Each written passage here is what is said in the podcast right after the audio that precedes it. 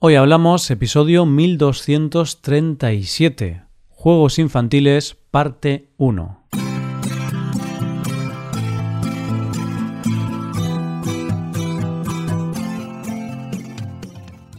Bienvenido a Hoy Hablamos, el podcast para aprender español cada día.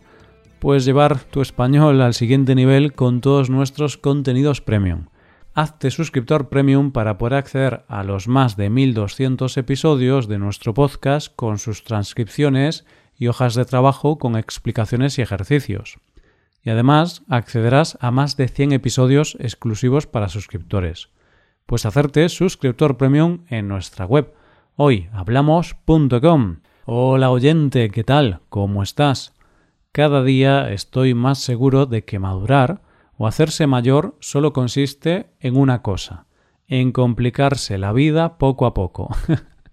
y es que piénsalo, oyente, cuando eras pequeño no necesitabas casi nada para pasarlo bien, solo amigos y ganas de jugar, nada más. Y de eso vamos a hablar en el episodio de hoy, de aquella forma de divertirnos cuando éramos pequeños en la que no existían las complicaciones. Hoy hablamos de juegos infantiles. ¿Hay alguien en este mundo que no haya visto ya el gran éxito de la temporada, la serie El juego del calamar? Estoy casi seguro de que no, pero sin entrar en spoilers, te diré que la clave de la serie está en que un grupo de adultos tienen que competir entre ellos jugando a juegos tradicionales infantiles. Y la verdad es que una de las cosas que ha provocado esta serie con el tema de los juegos infantiles es que al juntarte con tus amigos de toda la vida, que han visto la serie, ha surgido la nostalgia por aquellos tiempos en que tú y tus amigos jugabais a esos juegos. Por eso, en este episodio y en el siguiente, vamos a hacer un repaso por todos esos juegos a los que jugábamos de pequeños, y que puede que muchos de nosotros los tengamos un poco olvidados. Y vamos a ver los juegos por nostalgia, sí, pero como hay veces que la realidad supera la ficción, vamos a ser precavidos. Y en el caso de que te veas inmerso en un juego del calamar, tendrás claro cómo son esos juegos infantiles en España. no me des las gracias, oyente. Es un placer ayudarte. Pues coge papel y bolígrafo, oyente, porque empezamos. El primer juego del que vamos a hablar es el primero porque es uno de mis favoritos cuando era pequeño y es el juego del escondite. ¿Cómo se juega al escondite? Las reglas son muy sencillas. Uno de los participantes tiene que contar en un punto concreto, como puede ser una pared o un árbol, con los ojos cerrados y hasta la cifra que se haya acordado, que suele ser 10. Mientras esta persona cuenta, el resto de los participantes tienen que esconderse, el objetivo de la persona que cuenta es encontrar a cada uno de los otros participantes que están escondidos. Y el objetivo de las personas escondidas es llegar al punto donde se ha hecho la cuenta sin ser vistos. Cuando la persona que ha contado ve a una de las personas escondidas, debe correr hasta el punto donde ha contado y decir el nombre de la persona que ha encontrado. Por ejemplo, por Manuel, y Manuel quedaría eliminado. Y las personas escondidas, si quieren salvarse, deben decir en el punto donde se ha contado por mí. El objetivo de la persona que cuenta es encontrar a todas las personas escondidas. Y el de las personas escondidas es que no las encuentren.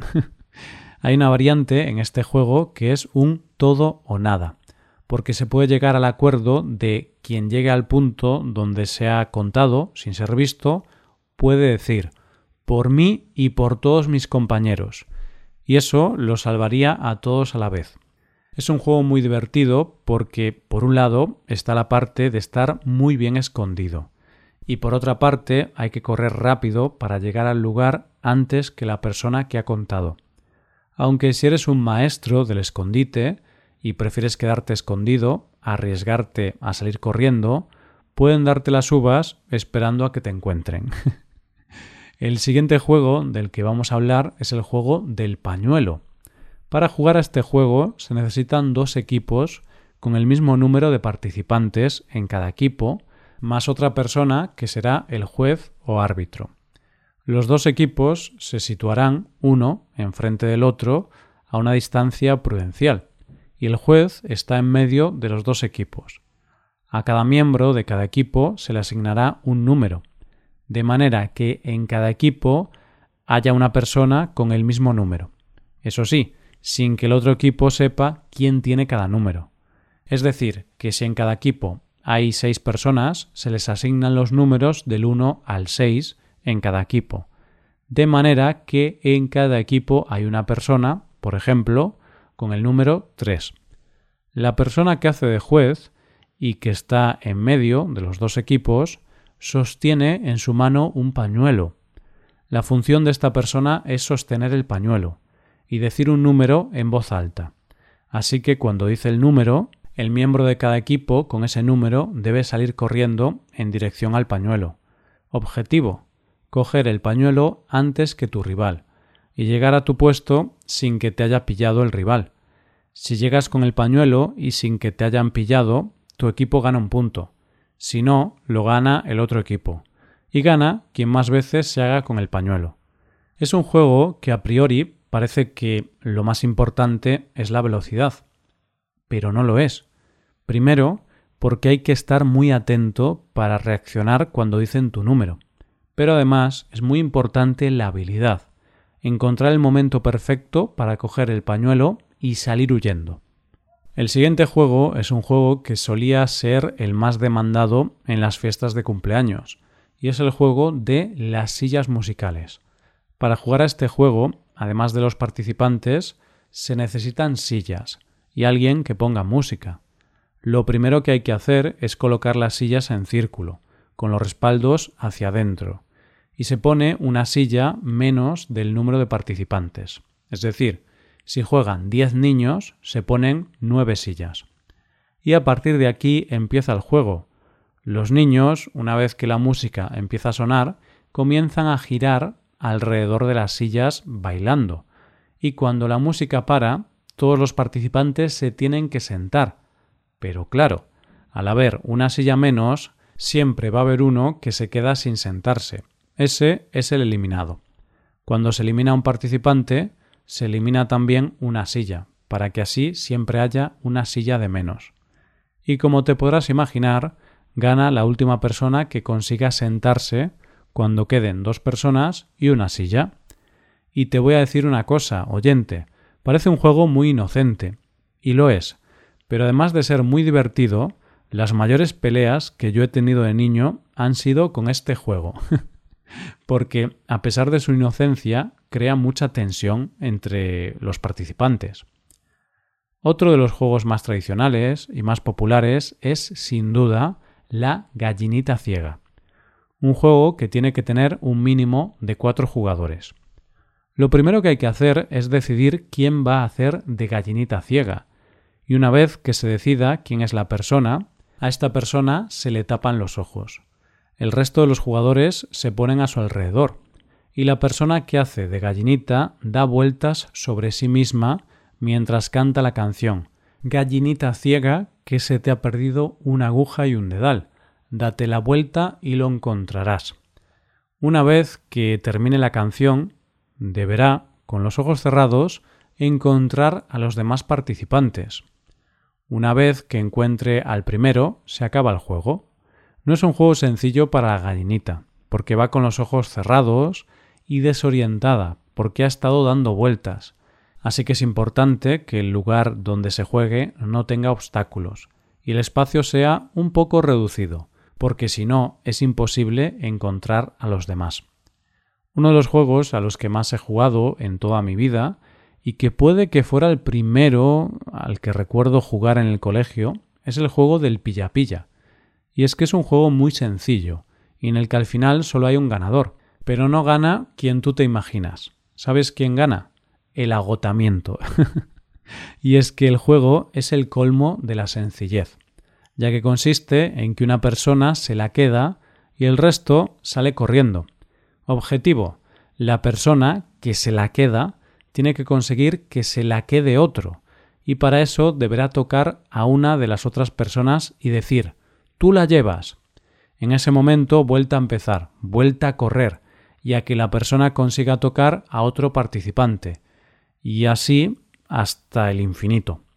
Era un juego al que a mí me encantaba jugar de pequeño, y es cierto que como es muy cansado, se puede hacer una cosa que es designar puntos donde sea casa, es decir, lugares donde puedes parar sin que te pueda tocar la persona que la lleva, como lugares seguros. Pero es un juego para no parar de correr, y de ahí que gane el agotamiento, porque no tiene límite. Y ahora voy a hablarte de un juego que también es muy típico de los cumpleaños, pero que cuando se juega se termina más riendo que compitiendo, porque suele provocar muchas risas. El juego es el de la carretilla, y es un juego de carreras. Cada equipo lo forman dos personas. Una será la carretilla y la otra persona la que lleva la carretilla. Y para eso, la persona que es la carretilla pondrá las manos en el suelo y subirá las piernas, que las cogerá la persona que lleve la carretilla por los tobillos y las subirá a la altura de su cintura, a modo de carretilla. Y entonces lo más importante es la sincronización, porque ambas personas tienen que avanzar lo más rápido posible. El que está con las manos en el suelo va avanzando con las manos, y el otro va caminando, pero con las piernas del compañero en las manos. Y es una carrera. La primera pareja que llegue a la línea de meta gana. Pero la verdad, como te decía, lo más divertido de este juego es caerte, la desincronización, y al final quien gana queda un poco en segundo plano. ¿Te has dado cuenta de que todos estos juegos tienen algo en común? Que no se necesita nada aparte de niños con ganas de pasárselo muy bien y estar al aire libre. Bueno, esta es la primera parte de los juegos tradicionales. La semana que viene volveremos con otros juegos, pero por lo pronto solo decirte que si gracias a este episodio ganas el juego del calamar, versión española, espero que te acuerdes de mí cuando ganes el premio. Hasta aquí el episodio de hoy. Y ya sabes, si te gusta este podcast y te gusta el trabajo diario que realizamos, puedes colaborar con este podcast para apoyar nuestro trabajo. Para colaborar con este podcast puedes hacerte suscriptor premium. Los suscriptores premium pueden acceder a la transcripción, a ejercicios y explicaciones y a los episodios exclusivos. En definitiva, miles de horas de contenido para mejorar tu nivel de español. Hazte suscriptor premium en hoyhablamos.com.